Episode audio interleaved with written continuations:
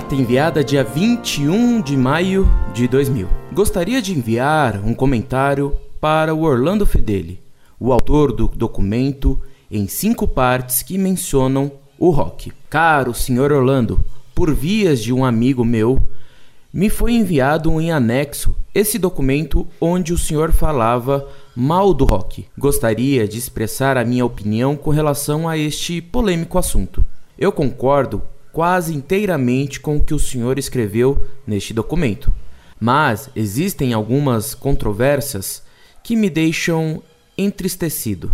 Tudo bem que o rock é satânico e induz as pessoas, mesmo que inconscientemente, a blasfemarem contra Deus e a cantarem e a ouvirem coisas que induzem a pecados e em morte. Só que muitas pessoas ainda são e continuarão sendo fãs do rock mesmo dentro da igreja. E desse modo, como o senhor falou do rock, choca as pessoas. Elas acabam se sentindo ofendidas e a liberdade delas acaba sendo invadida. Está certo que muitas pessoas podem ser atingidas por Cristo de uma outra maneira, mas eu acredito, como o ditado diz, que Deus escreve certo por linhas tortas. Quantas vezes o Senhor não deve ter presenciado a vários testemunhos de pessoas que foram tocadas por Deus da mais diversas maneiras? Algumas dizem que viram uma luz bem forte quando estavam em meio às trevas. Outras foram ajudadas por um anjo que nunca mais apareceram em sua vida, e tantas outras coisas. Já ouvi também pessoas dizendo que foram trazidas para Cristo pela música. Às vezes músicas leves, e outras vezes músicas mais ritmadas, e continuarão na igreja firmes com o propósito de trazerem mais pessoas para dentro da igreja. Algumas dessas pessoas até trocaram o seu gosto pelas músicas ritmadas que o trouxeram para a igreja para as músicas mais inspiradas e de melhor qualidade. Outras ainda continuam ouvindo tais tipos de músicas, pois talvez não estejam preparadas espiritualmente ou talvez porque Deus tenha um plano para a vida dessas pessoas que nós desconhecemos. Em minha opinião, o que devemos fazer é tentar envolver as pessoas com um propósito mais relevantes do que apenas estilos de músicas. Devemos e não devemos ouvir.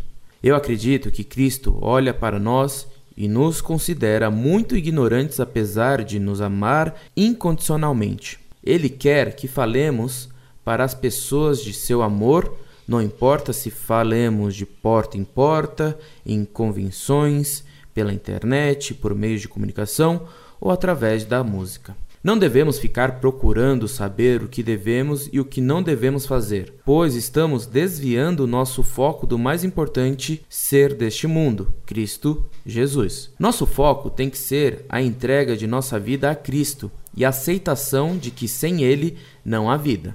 Se fizermos isso e amarmos de verdade, Ele irá nos lapidando conforme o necessário e nos mostrar o que deveríamos estar fazendo para trazer outros para Cristo.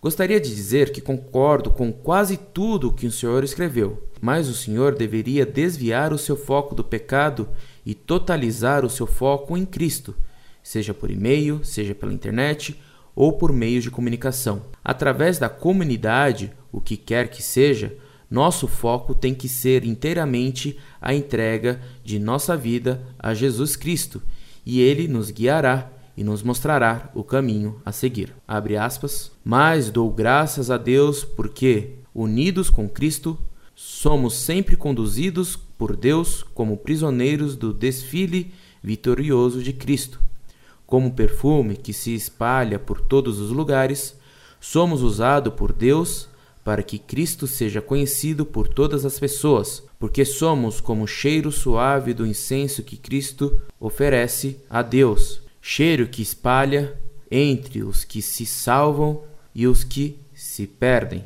Para os que se perdem é mau cheiro que mata, mas para os que se salvam é perfume muito agradável que dá a vida. Portanto, quem tem capacidade para esse trabalho?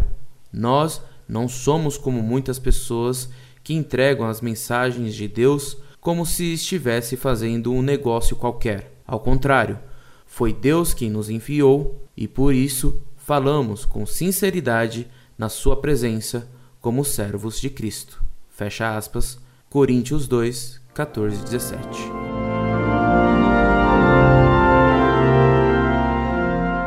Prezado Salve Maria. Suponho que Lincoln NE seja Lincoln, no estado de Nebraska, nos Estados Unidos. Pergunto porque em setembro estarei nessa cidade para dar uma palestra e talvez possamos nos encontrar. Gostaria de conhecê-lo pessoalmente. Agradeço-lhe sua concordância com minhas críticas ao rock e agradeço também sua tentativa de me aconselhar a como fazer um verdadeiro apostolado.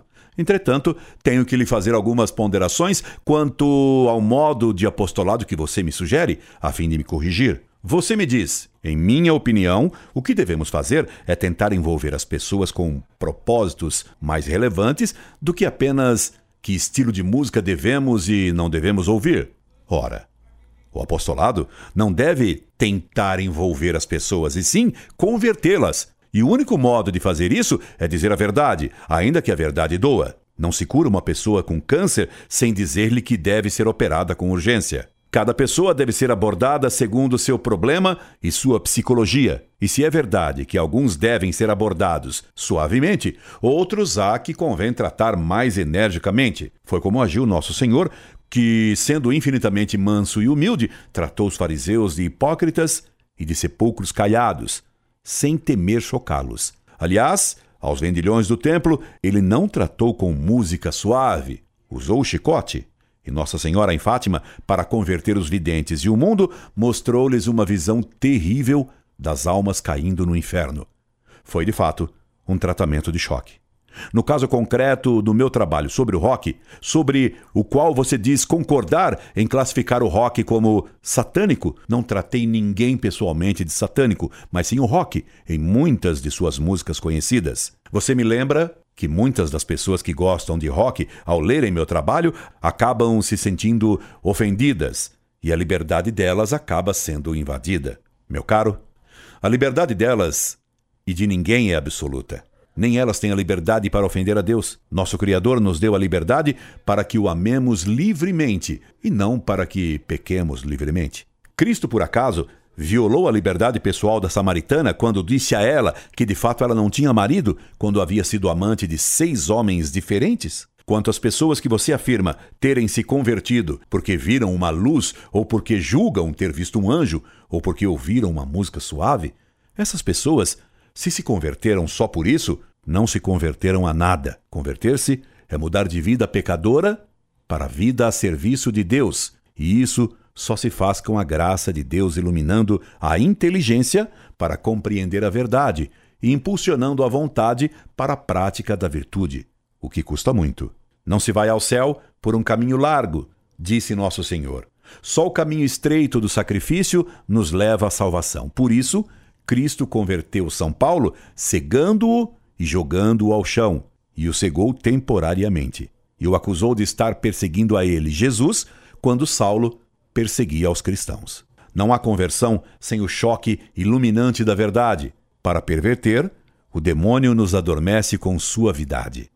Para converter, Deus nos desperta com um choque. E já que o apostolado exige dizer a verdade a nosso próximo em erro, permita-me, com toda a caridade cristã, lembrá-lo que sua posição face ao apostolado é sentimental e, portanto, é liberal. E o liberalismo, meu caro, não é uma doutrina aprovada pela Igreja. Choquei-o, pois foi meu objetivo. Sim, meu caro, o liberalismo não é católico. Não estou dizendo que você professa o liberalismo explicitamente, mas digo-lhe que, em concreto, você me escreveu uma mensagem de fundo sentimental. Na verdade, não é a nossa maneira de atuar que converte os outros, mas a graça de Deus. A nós basta agir com intenção reta de fazer o bem, de não usar meios sem caridade e dizer a verdade, rogando a Deus que abençoe nossa palavra caída na alma de nossos irmãos. O semeador lança semente a chuva que vem do céu e a terra a fazem germinar. Se você desejar saber em que consiste o liberalismo, peça-me a fim de que eu possa ajudá-lo. Com alegria o farei. Enquanto aguardo sua resposta e seu possível pedido, ou suas novas objeções, subscrevam-me. Incorde Jesus Semper, Orlando Fedeli.